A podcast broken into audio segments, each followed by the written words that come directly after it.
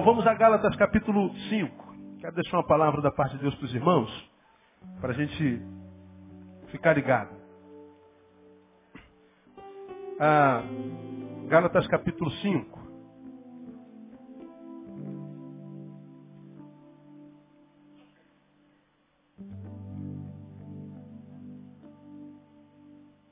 Verso 13. Palavra de Paulo a um grupo de irmãos que se reuniam numa igreja numa cidade chamada Galácia. E aqueles crentes ele escreve assim: Porque vós, irmãos, versículo 13. Porque vós, irmãos, fostes chamados à liberdade, mas não useis da liberdade para dar ocasião à carne. Antes, pelo amor, servivos uns aos outros. É isso que está escrito aí, amém ou não? Vamos ler todos juntos, mesmo versões diferentes, vamos lá?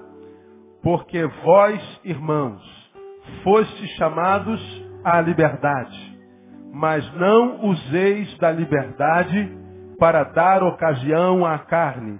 Antes, pelo amor, servivos uns aos outros.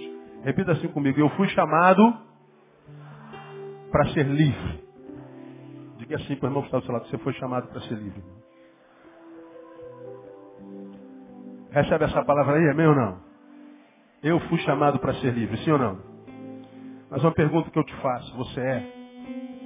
É livre? É livre de tudo mesmo? É senhor de si? É senhor do que tem? É senhor das emoções, dos sentimentos? É livre mesmo? Porque a gente tem aprendido que Deus pode fazer tantas promessas a nós a despeito das promessas serem feitas e por um ser como Ele, isso não quer dizer que vai acontecer comigo. Deus prometeu para mim, Deus prometeu para você. Ele não mente. Mas mesmo sendo um Deus que não mente, um Deus que prometeu, ainda assim pode não acontecer comigo. Você vai lembrar que eu preguei sobre isso aqui algum tempo atrás. Bom, eu tenho sede. E Deus prometeu que ninguém que chegasse até Ele ia ter sede. Então, Ele vai e me mostra água. Olha lá, a garrafinha d'água está lá. Neil, você falou para mim que tem sede? Sim, Senhor, é isso. Tua necessidade é água? É. Lá está água. Bom, aqui está alguém com sede, lá está água. Eu estou vendo água. Saber onde está a água mata minha sede? Bom, Deus providenciou a água. Eu estou com sede. Mas para que a minha necessidade seja suprida, o que, que eu tenho que fazer? Eu tenho que sair daqui, caminhar, andar, lutar, até que eu chegue à bendita da água. Só que nem sempre essa caminhada em direção à promessa é tão simples assim. Às vezes a água está aqui, ó. A água está lá e eu estou aqui, ó, no meio do, do vucu-vucu, no meio do, dos fios. Deus, eu estou com sede. Olha, a água está lá. Eu vejo a água lá. Aí eu tenho que passar para lá, tenho que lutar. Aí atrapalha, aí esbarra aqui, quase derrubo o teclado ali, aí eu venho esbarrando, aí levo um aqui, volto, sofro aqui, caio, levanto de novo, eu chego aqui, tenho uma barreira, meu Deus, como é que eu vou fazer para passar nessa miséria aqui, meu Deus do céu? Aí eu tento por aqui, aí o prato bate na minha cabeça, eu tento por aqui, a água está lá. Deus prometeu, a provisão está lá. Só que às vezes eu vejo tanta dificuldade que eu desisto da água, e volto para o meu lugar e venho dizer, Deus, tu prometeste saciar a minha sede, não saciou. Tu disseste que eras bom e a tua bondade não aconteceu comigo. Não, filho. Lá está a água. É porque o que eu quero contigo é relacionamento. Eu não sou teu empregado. E mesmo sendo Deus, não quis que você fosse meu empregado, meu servo. Já não vos chamo servos, mas eu vos tenho chamado amigos, que eu quero com vocês em relacionamento. Em todo relacionamento, para que o relacionamento seja abençoador, ambos têm que cumprir a sua parte. Então, mesmo que o meu relacionamento seja com Deus, eu posso me frustrar com Ele. Eu não tomei posse da água, mas essa água está muito difícil. Você pediu água, a água está lá. Agora, se eu não estiver preparado para cumprir a minha parte na aliança, no relacionamento com Ele, mesmo que Ele tenha prometido, eu posso morrer de sede. Posso morrer de sede. Deus só faz por nós o que a gente não pode fazer. O que Ele quer conosco é relacionamento, não uma relação de serviçais. Aí vem Deus, usa a boca do apóstolo Paulo pelo Espírito, diz assim, aquela igreja, irmãos, vocês foram chamados para a liberdade. Chamado que eu fiz para vocês foi da liberdade. Mas o que estava acontecendo com a igreja dos Gálatas? Era uma igreja que parece que foi influenciada pela igreja de Corinto. Não estou dizendo que foi, mas parece. Que foram libertos do mundo e fora do mundo vieram viver a espiritualidade em Deus, mas a espiritualidade foi contaminada pela religiosidade e eles se libertaram do pecado mundano e vieram para a escravidão da religião. E se tornaram pessoas tão desagradáveis como eram no mundo. Aí a liberdade deles parece que os escravizou. Eles escravizaram a liberdade que ganharam. A liberdade deles estava cativa. Aí vem Paulo e diz assim, gente, libera a liberdade de vocês. Liberta a liberdade de vocês. Deixa a liberdade de vocês livre. Vocês foram chamados para a liberdade. Foram chamados para a liberdade. Aí, ao passo que ele diz assim, mas não useis da liberdade para dar vazão, ocasião à carne. Ele está dizendo, não usa a tua liberdade de forma equivocada. Não corre o risco de, usando a liberdade de forma equivocada, voltar para dentro da cadeia. Vocês foram chamados e foram livres. Mas se não usar a liberdade com sabedoria, vocês voltam para a cadeia. Então cuidado com o que vocês fazem com a liberdade de vocês. Aí, queria pensar bem rapidinho com vocês hoje. Estava lendo algumas pesquisas sobre o tempo da ditadura. Quem pegou a época da ditadura aqui, irmão? 64 a 85. Quem pegou aí? Ó?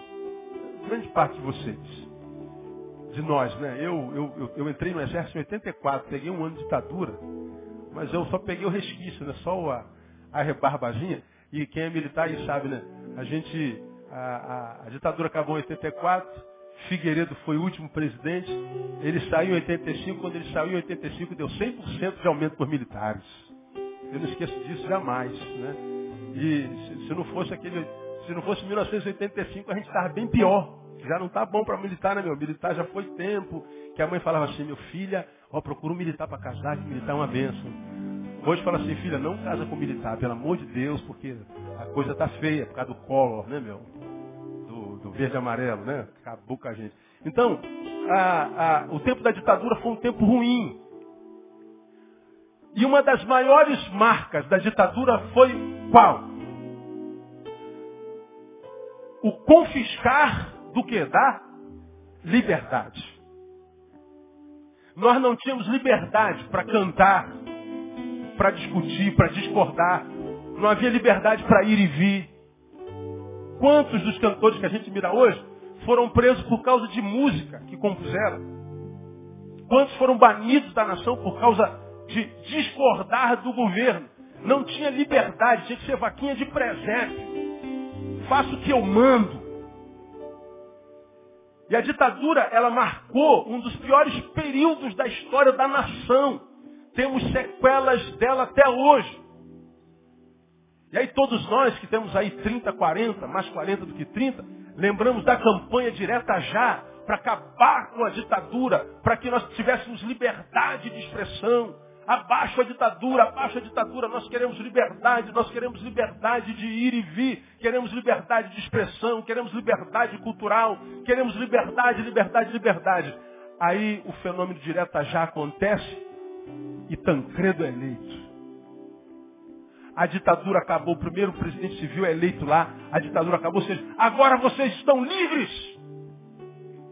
Conseguiram, pelo esforço, pela comunhão, o direito de ir e vir, de se pronunciar, de botar no poder e tirar do poder quem vocês quiserem. Vocês têm liberdade. Pois bem, a liberdade foi instaurada na sociedade? Agora responda para mim ou para si.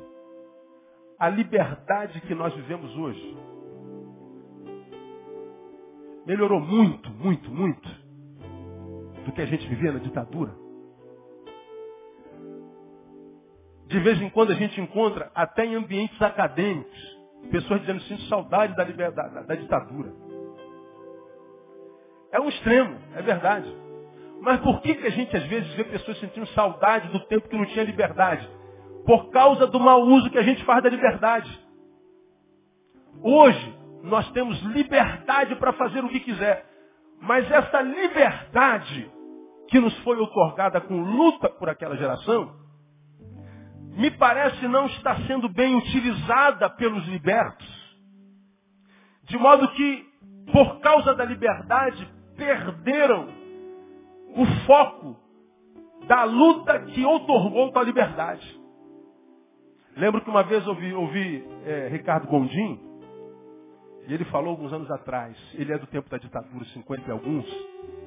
Ele disse assim, na minha época, nós nos reunimos enquanto adolescentes, pré-jovens, e a gente se reunia escondido, e nós clamávamos por liberdade para nos pronunciar.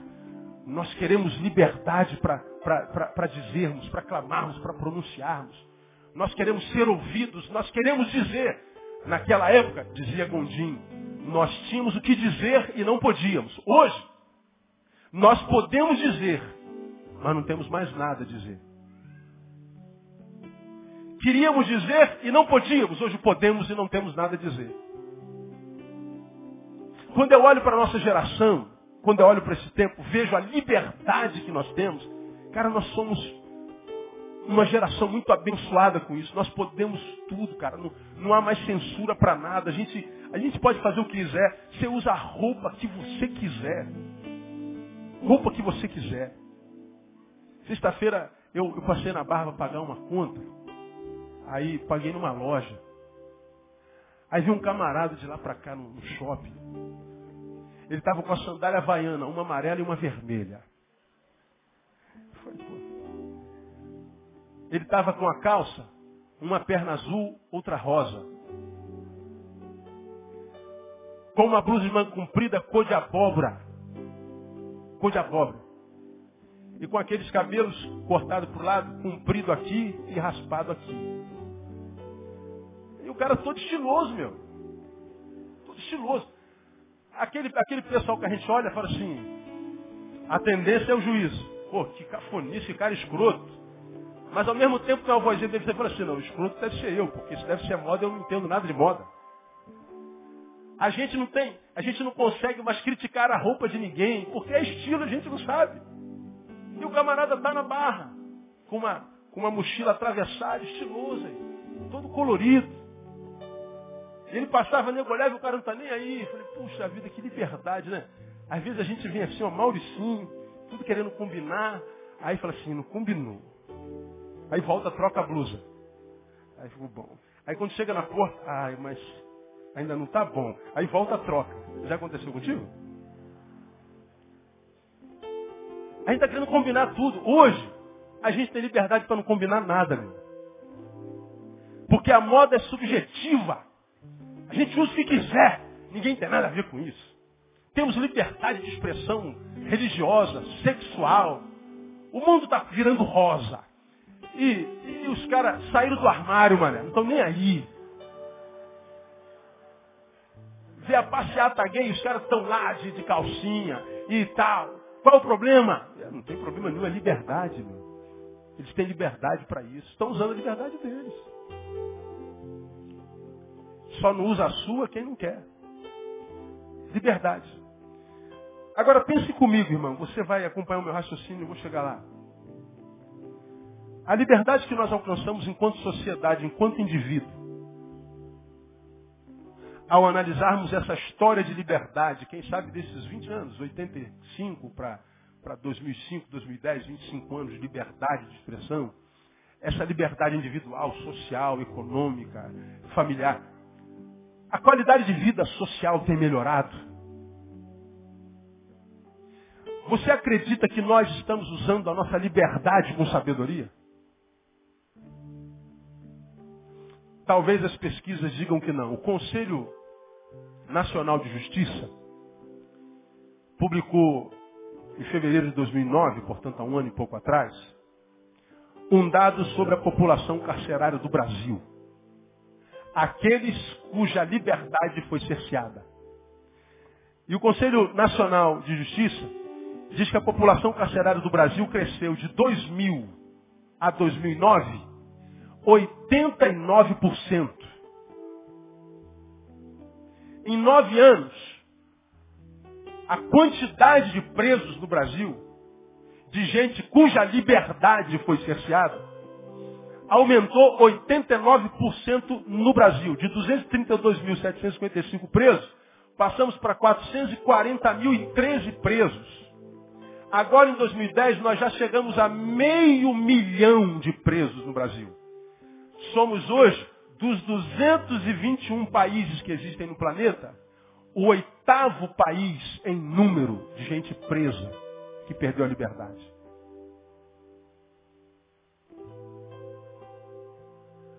A liberdade mal usada nos aprisiona. A liberdade mal utilizada, transformada em libertinagem, faz mal. Ah, o senhor está fazendo uma pregação pela ditadura. Não, não estou falando que a gente tem que caçar liberdade. O que eu estou falando para você é o seguinte. Você é livre, mas se não usar essa liberdade corretamente, essa liberdade pode ser uma desgraça na tua vida. O que eu estou querendo dizer é o seguinte, liberdade é uma bênção ou não? Sim ou não? Essa bênção pode ser uma desgraça na nossa vida.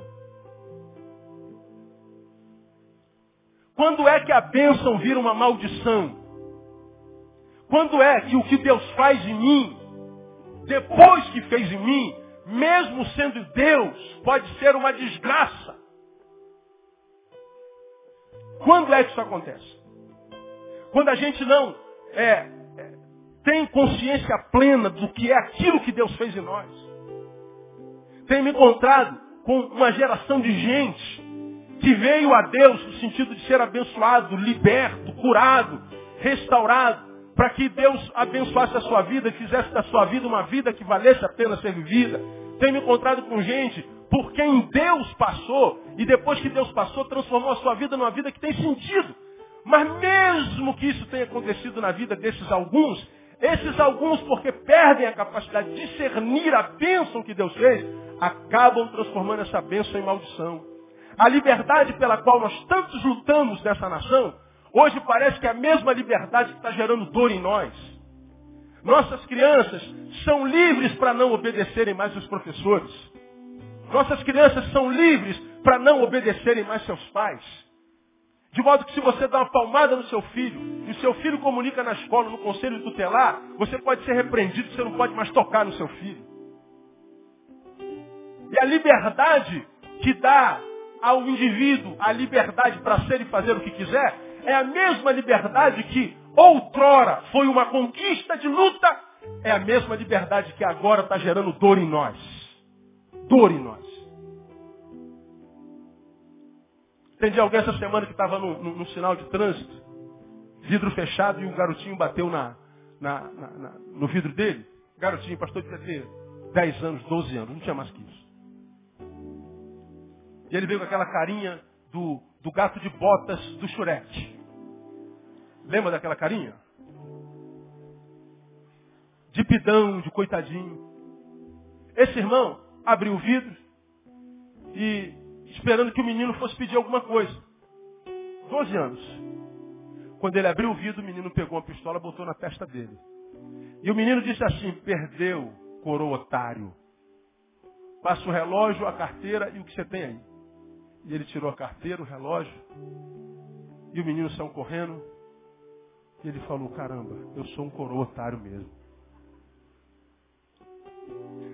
Esse garotinho que tem uma arma e que bota na nossa testa, a gente não der o relógio, ele atira, foi formado aonde? Ele se transformou nisso aonde? Quem o fabricou?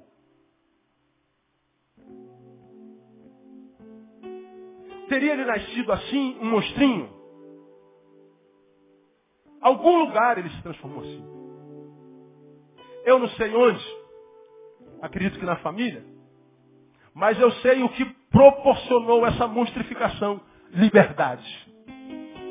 Família esbagaçada, que não soube pôr limites, que não soube educar, que não soube dizer não, que não soube estabelecer horário, que não soube estabelecer disciplina. Uma criança que teve família, mas não teve, órfão de pais vivos, que foi criado com toda a liberdade na rua, porque criar filho dá trabalho, e a liberdade que foi dada ao menino transformou o menino num monstro. E por causa da liberdade dada ao menino, o menino monstrificado se volta contra nós, que temos idade para ser seus pais, que até bem pouco tempo atrás nos chamava de senhor e senhora. Agora botava na nossa cabeça. A bênção liberdade está se transformando numa maldição. E essa liberdade transformada em libertinagem faz com que a bênção se torne uma desgraça na nossa vida. Eu, eu, como você me tem ouvido pregar tantos anos, eu tenho estado espantado com essa geração. Como eu tenho pregado a vocês dominicalmente, eu prego a mesma coisa todo domingo. Somos alvos de más notícias o dia todo, todo dia, o tempo inteiro, só desgraça, desgraça, desgraça, desgraça, desgraça. Essa desgraça que vai entrando, vai transformando a gente num depósito de entulhos emocionais não resolvidos. E a gente vê a sociedade virando com depressão, com transtornos obsessivos, com, com noias e paranoias e problemas psicossomáticos, uma loucura completa. Conhecemos alguém, eu e a minha esposa, que está por aí em algum lugar, uma pessoa que surtou. Está bem pertinho da gente. Irmãos, vive o dia inteiro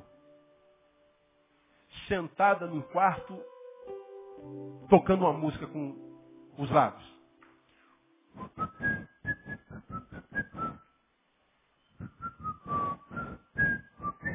A música é linda, não há, não há como é, não considerar isso. Agora, toque esse pedacinho o dia inteiro. Minhas filhas saem para a escola 10 para as 6 da manhã ele já está tocando a música. Quando eu e André saímos para a academia, seis e meia, sete, ele está tocando. Voltamos às nove, ele está tocando. Quando saímos nove e meia para a rua, ele está tocando. Quando se volta para almoçar às duas, ele está tocando. Passa o dia inteiro na rua, voltamos dez, onze, meia-noite, está tocando a música. Eu não aguento mais ouvir a música do Vasco, eu sou vascaíno.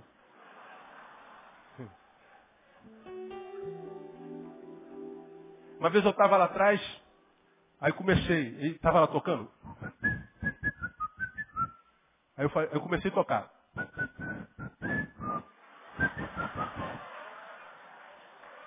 Essa é horrível, né? Mas, cara, eu estava tão enlouquecido com a bendita da música. Falei, cara, não aguento mais, meu! Aí o Vascaíno começa, uma vez Flamengo, só de raiva. Eu falei, eu estou ficando maluco, cara.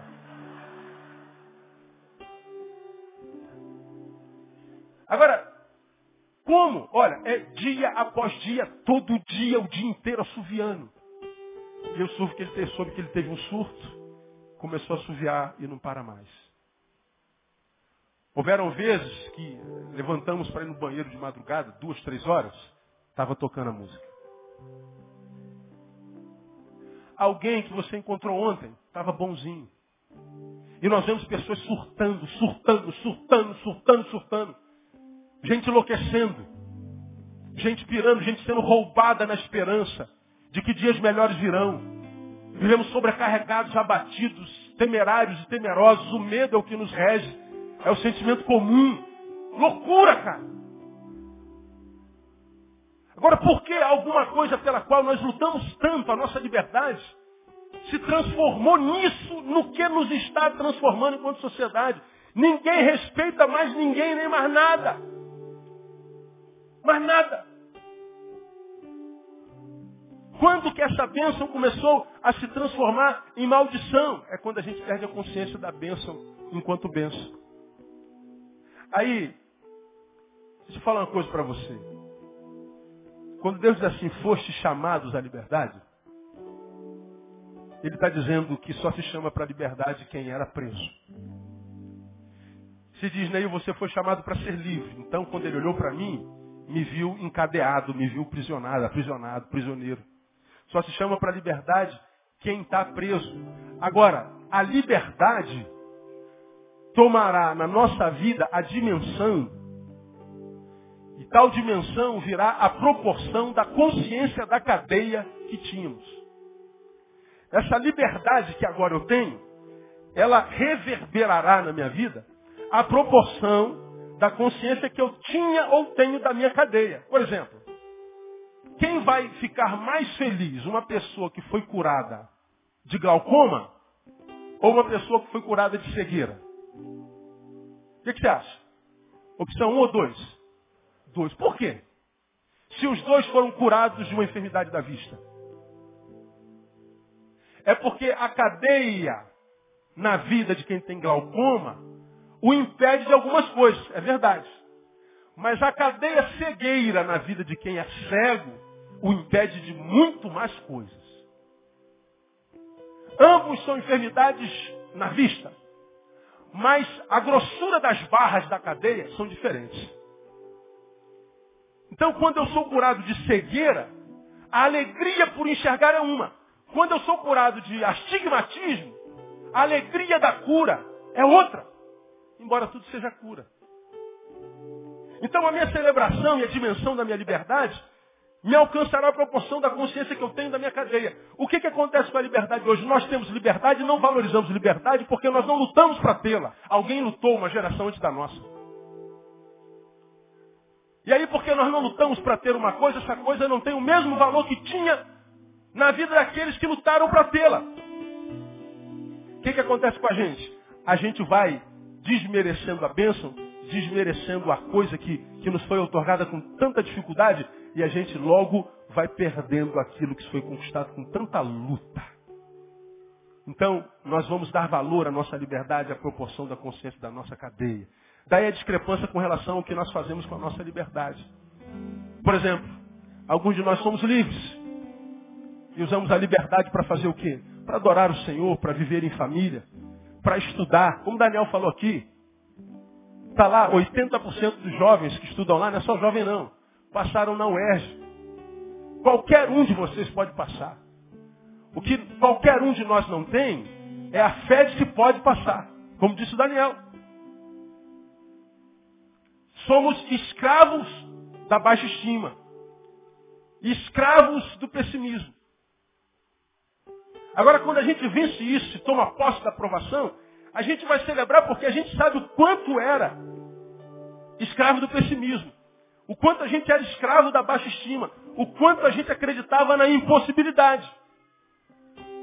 Então, uma vez que nós saímos daqui, quem sabe saímos da favela, filho da faxineira, sem recurso financeiro, veio estudar no SECAI, estudar no Preveste, nem 35 reais podia pagar, não deixou de estudar por causa disso não.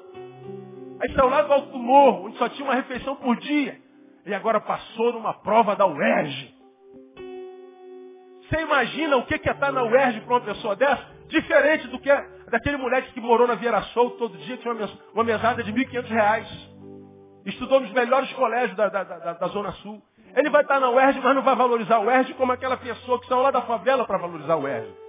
Aí o que, que acontece? A UERJ, para o Mauricinho, não vai significar nada, mas a UERJ, para aquela pessoa que saiu da favela, vai significar tudo. Estão no mesmo lugar de posse da mesma bênção mas a valoração da bênção vem à proporção da dor e da luta que nós desempenhamos para alcançá-la. O que é está acontecendo com tantos crentes, com tantas pessoas? Com tantos filhos de crentes? Com tantos crentes? Que Deus tirou das trevas, plantou na maravilhosa luz, alcançou com graça, com sentido para a vida, vontade de ver, razão para viver.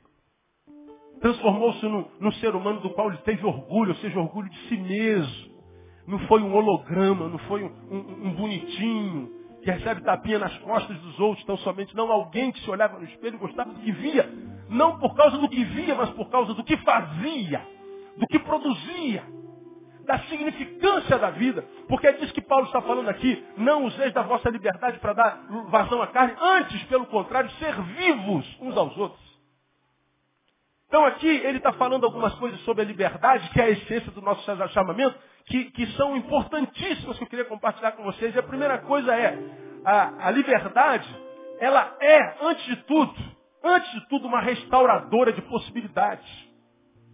Ser livre não é ser alguém capacitado tão somente para fazer o que quiser e se entregar aos seus desejos e vontades. Nós não somos livres para vivermos para nós e ignorarmos os outros. Ser livre não é ser isolado todo para se consagrar a si mesmo. Liberdade é mais do que isso. Liberdade, amado, principalmente você jovem. Quando a Bíblia diz, que se o Filho vos libertar, verdadeiramente sereis livres. Quando a Bíblia diz que nós somos chamados para a liberdade, Ele está dizendo o que eu estou dizendo, meu filho, é que libertando você, eu estou restaurando todas as possibilidades. Do que, que o senhor está falando, pastor? Porque um preso, ele está diante de possibilidade do quê? que, que o preso pode? O preso não pode nada. Eu quero ir na cozinha, não pode. Quero sonhar com o futuro, não pode. Quero ver meus queridos, não pode. Eu quero, não, você não tem querer. O preso está impossibilitado de. O preso não tem direito a possibilidades. De modo que quando o Senhor diz, nós somos libertos, somos chamados para a liberdade, ele está dizendo, filho, você conheceu o filho? Quem conheceu o filho aqui? Eu conheci, glória a Deus.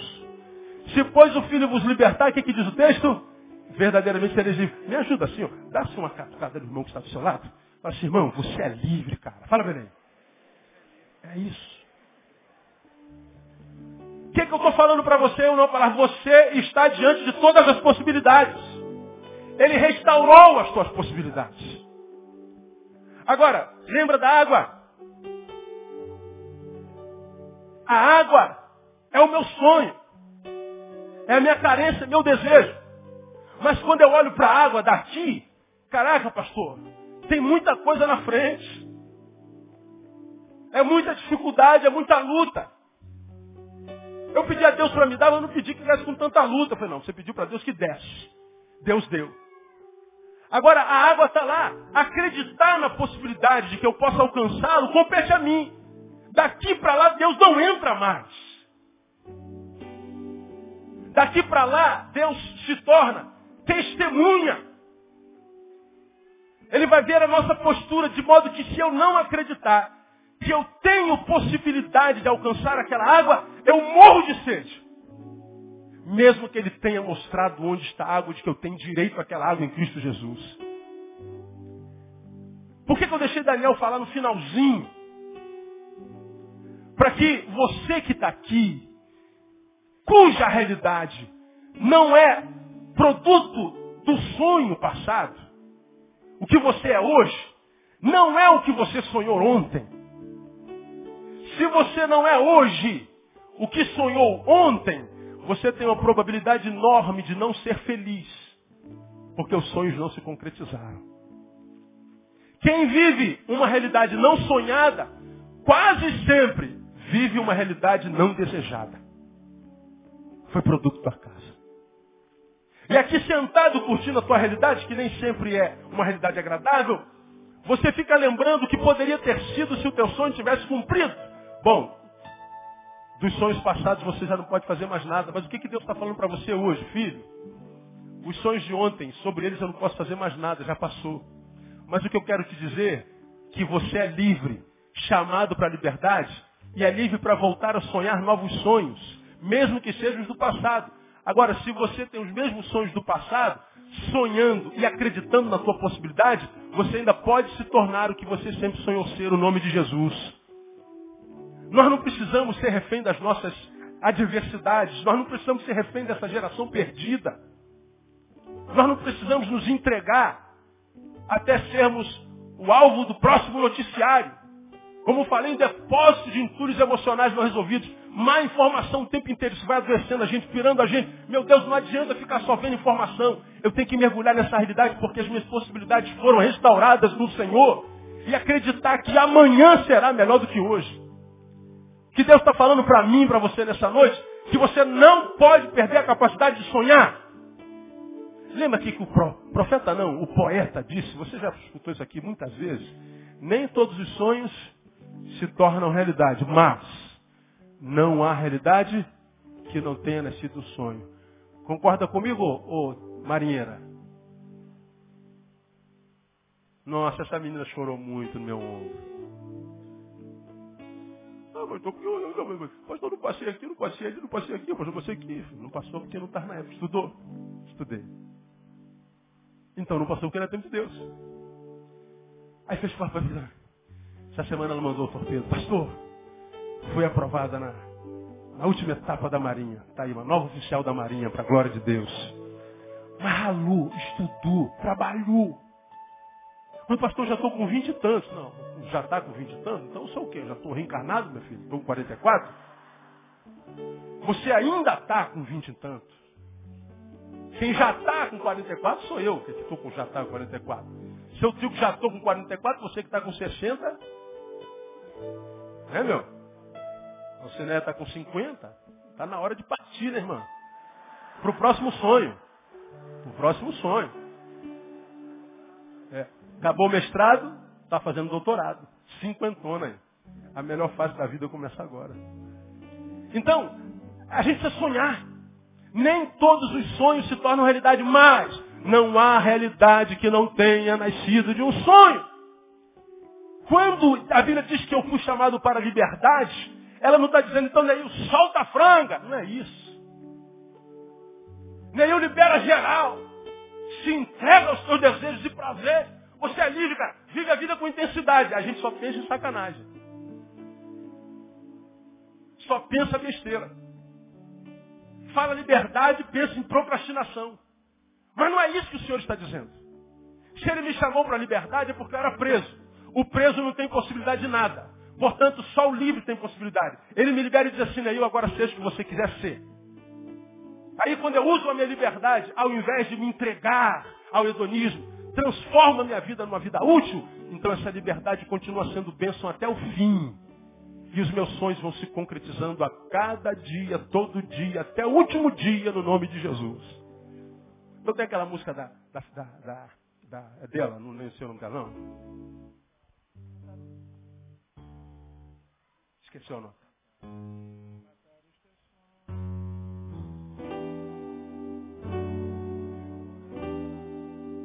Se tentaram. Se tentaram matar. Se tentaram matar a música, né? Sufocando o teu coração. Ó, como posso?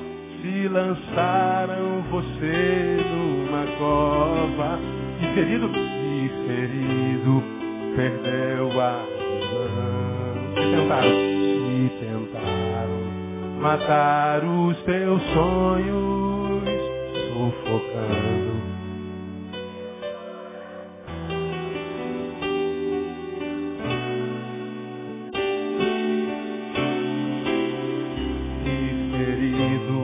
perdeu a visão. Olha a palavra.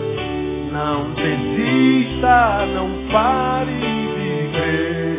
Os sonhos de Deus jamais, jamais vão morrer. Não desista, não pare de lutar. Não pare de adorar. Levanta os teus olhos e vê Deus está restaurando os teus sonhos e a tua visão. Aí vem a profecia. Recebe a cura, recebe a unção, unção de ousadia unção de conquista, unção de multiplicação. falar uma coisa para você, eu já preguei isso aqui antes de você aplaudir o Senhor. Sonhos não morrem, a não ser que seja suicídio. Só você pode matar teu sonho. O diabo não tem poder para fazer isso. Então deixa eu falar uma coisa para você. Se a tua realidade não é o que você sonhou, ainda há tempo de mudar a tua realidade. Porque você foi alcançado pela liberdade no Espírito Santo. E agora eu quero que você dê o melhor aplauso ao Senhor por essa liberdade. Porque essa liberdade nos foi cara. Aleluia. Oh, aleluia. Você é livre para ser livre. Então usufrui dessa liberdade. Sonha. Sonha. Aleluia. Liberdade é restauradora de possibilidades. Longe de Jesus você estava impossibilitado. Nele, todas as possibilidades. Paulo entendeu isso muito, muito, muito profundamente. E ele escreveu Filipenses 4,13.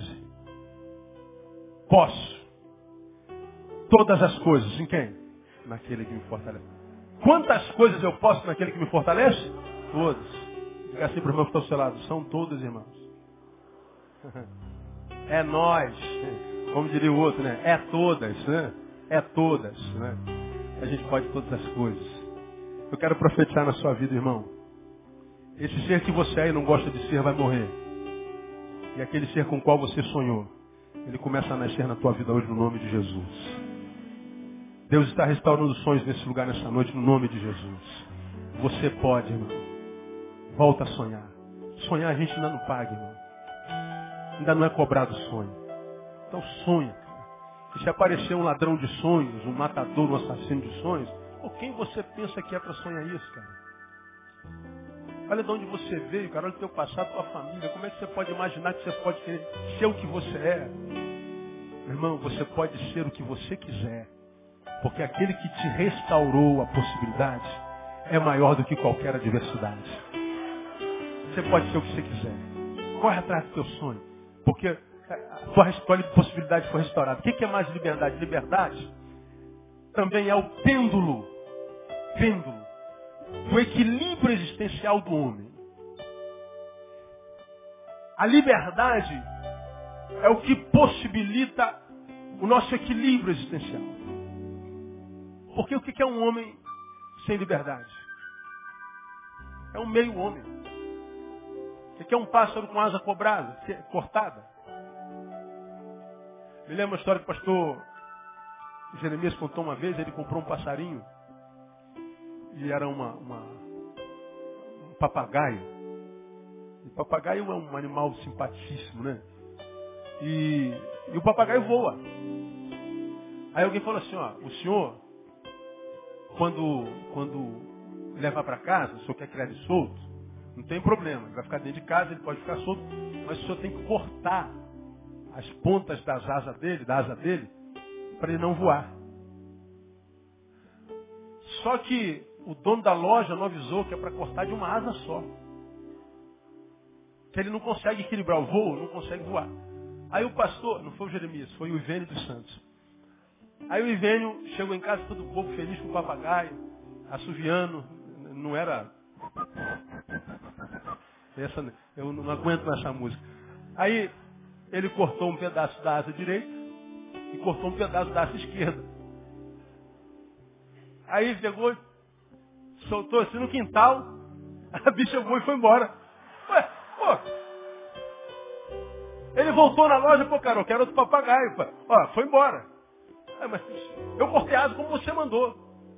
É, mas então não pode. O senhor cortou como? Eu cortei um pedacinho desse lado e um pedacinho do outro lado. Não, isso igualou as asas.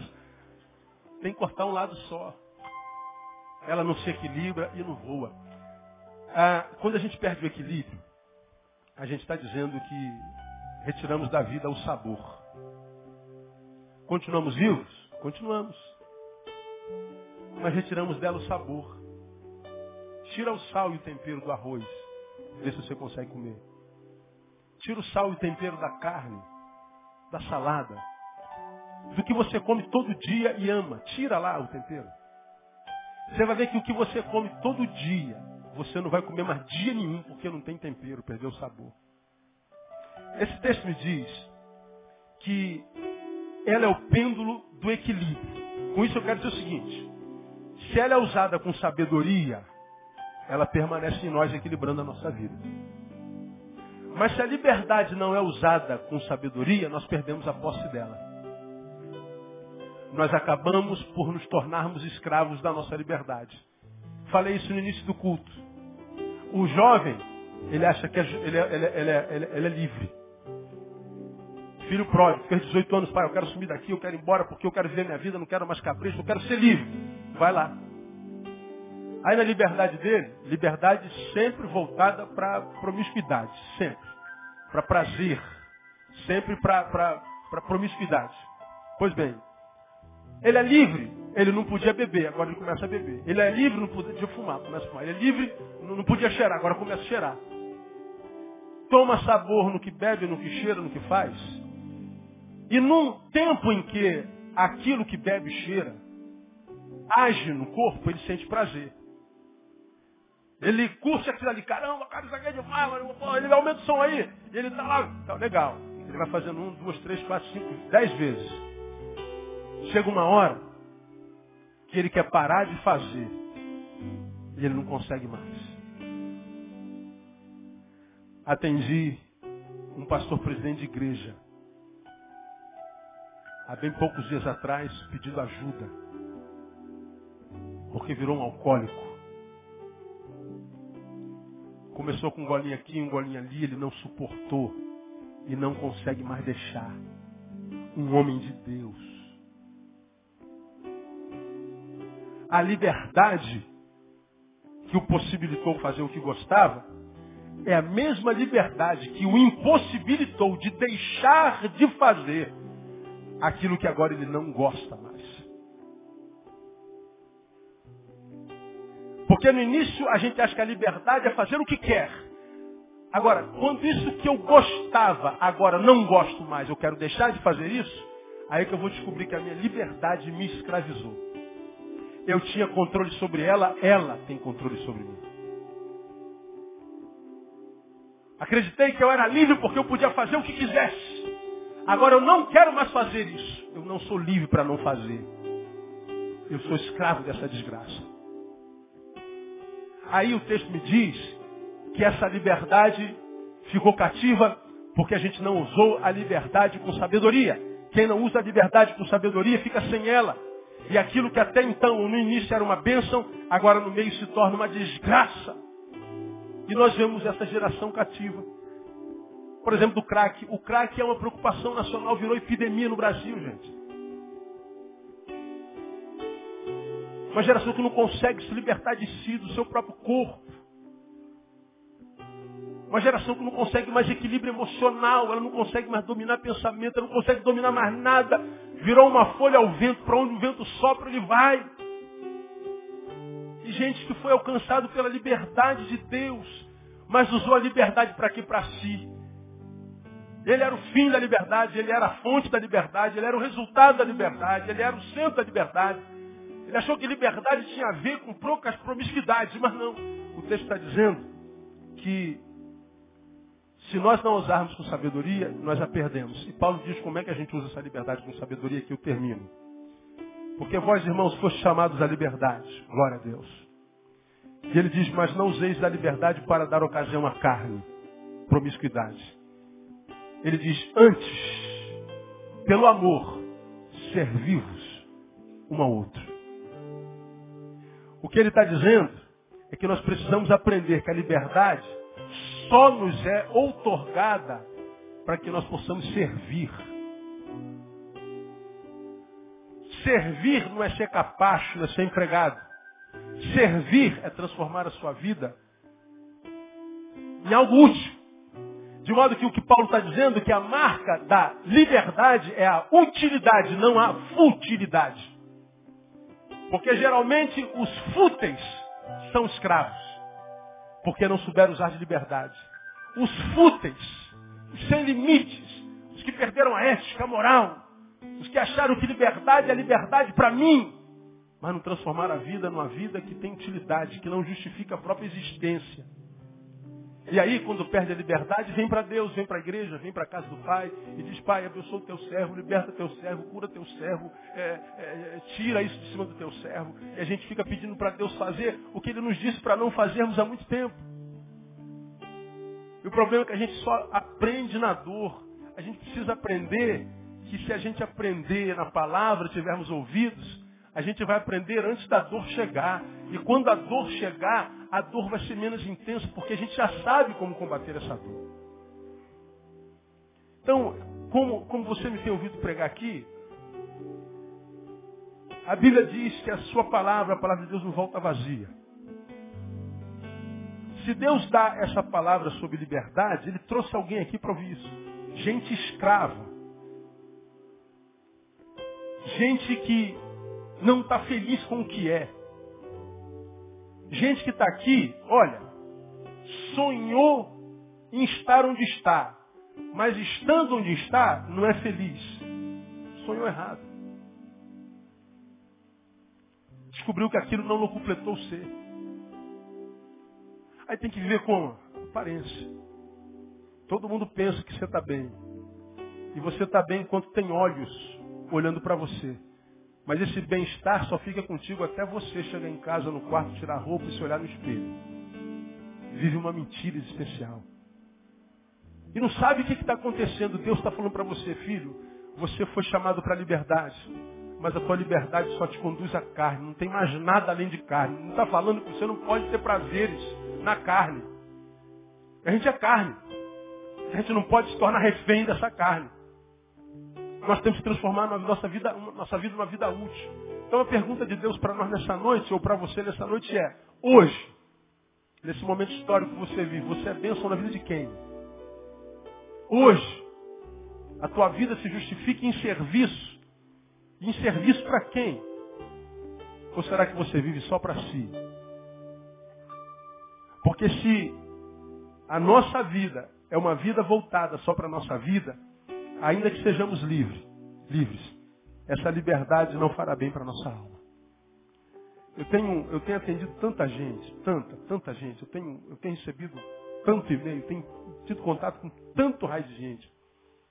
Tanta gente aprisionada, tanta gente infeliz. Parece que achar uma pessoa feliz hoje é a coisa mais difícil do mundo. Achar alguém que está bem parece uma raridade mundial. Achar alguém que quando acorda de manhã fala assim, é, glória a Deus, amanheceu de novo. Pensei que eu ia ficar dormindo o resto da minha vida. Que bom que essa manhã chegou. Hoje é mais um dia. Este é o dia que fez o Senhor. Alegremos, regozijemos. Cara, parece que não existe, mas isso parece uma utopia. A gente acorda já com o peso da cama nas costas. Com o peso da responsabilidade de viver mais um dia, mais um dia. Ó oh, vida, ó oh, azar, ó oh, céus. Só que isso vai se tornando status quo. E a vida vai fugindo da gente sem que a gente perceba. E o que que o Espírito Santo de Deus está falando para mim, para você, igreja? Para a liberdade vocês foram chamados.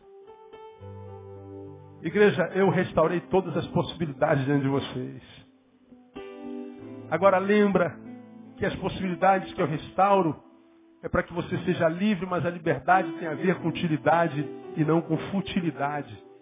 Porque se a tua liberdade transformar você num ser fútil, num ser inútil, essa liberdade será liberdade por pouco tempo, ela tem prazo de validade. Logo, logo você vai ser um sedentário, um sedento por vida e por significâncias. E ainda que eu mostre onde está a água que descedenta a tua alma, você não vai ter estima para chegar até lá. Você vai perder a capacidade de lutar e transpor obstáculos para chegar até lá. Morre de sede diante daquele que disse, eu sou a água da vida morre de fome diante daquele que diz, eu sou o pão da vida. Morre empobrecido diante daquele que diz, eu sou dono da prata do ouro, os céus e a terra, tudo é meu. Eu tenho visto tanta gente morrer assim.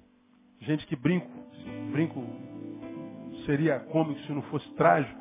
Você vai lembrar disso. Gente que tem a unção de Nonô Correia. Quem se lembra de Nonô Correia aqui?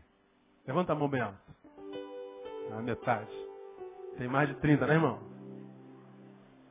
Tem 40, né? Nono Correia foi um personagem de uma novela da Rede Globo. Miserável que só. Cozinhava um ovo, dividia por quatro com os filhos. Se almoçava, não tomava café. Se tomava café, não almoçava. Se almoçava, não jantava.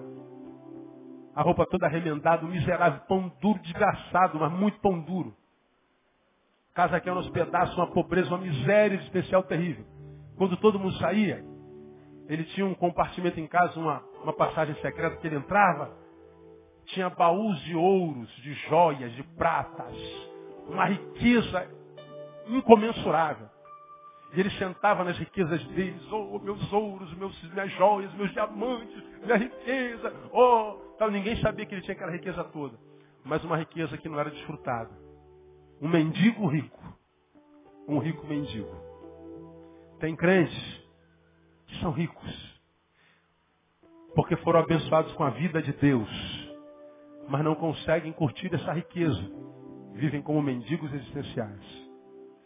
Porque a liberdade e a riqueza de Deus não foi compartilhada. Foi guardada, entesourada para nós mesmos, para si mesmo. E aí se tornou um ser fútil, um ser inútil. Liberdade tem a ver com serviço, com utilidade. Você é livre para servir. E enquanto você usar a sua liberdade para servir com utilidade, você vai ser livre até o dia de Cristo Jesus. Quem tem entendimento, entenda. Quem tem ouvidos, ouça o que o Espírito Santo diz à igreja. Ele te chamou para ser livre. Então sai daí, irmão, e vai viver a tua vida com liberdade. Isso é possível em Cristo Jesus, nosso Senhor.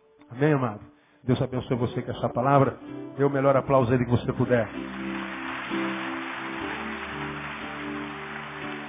Aleluia.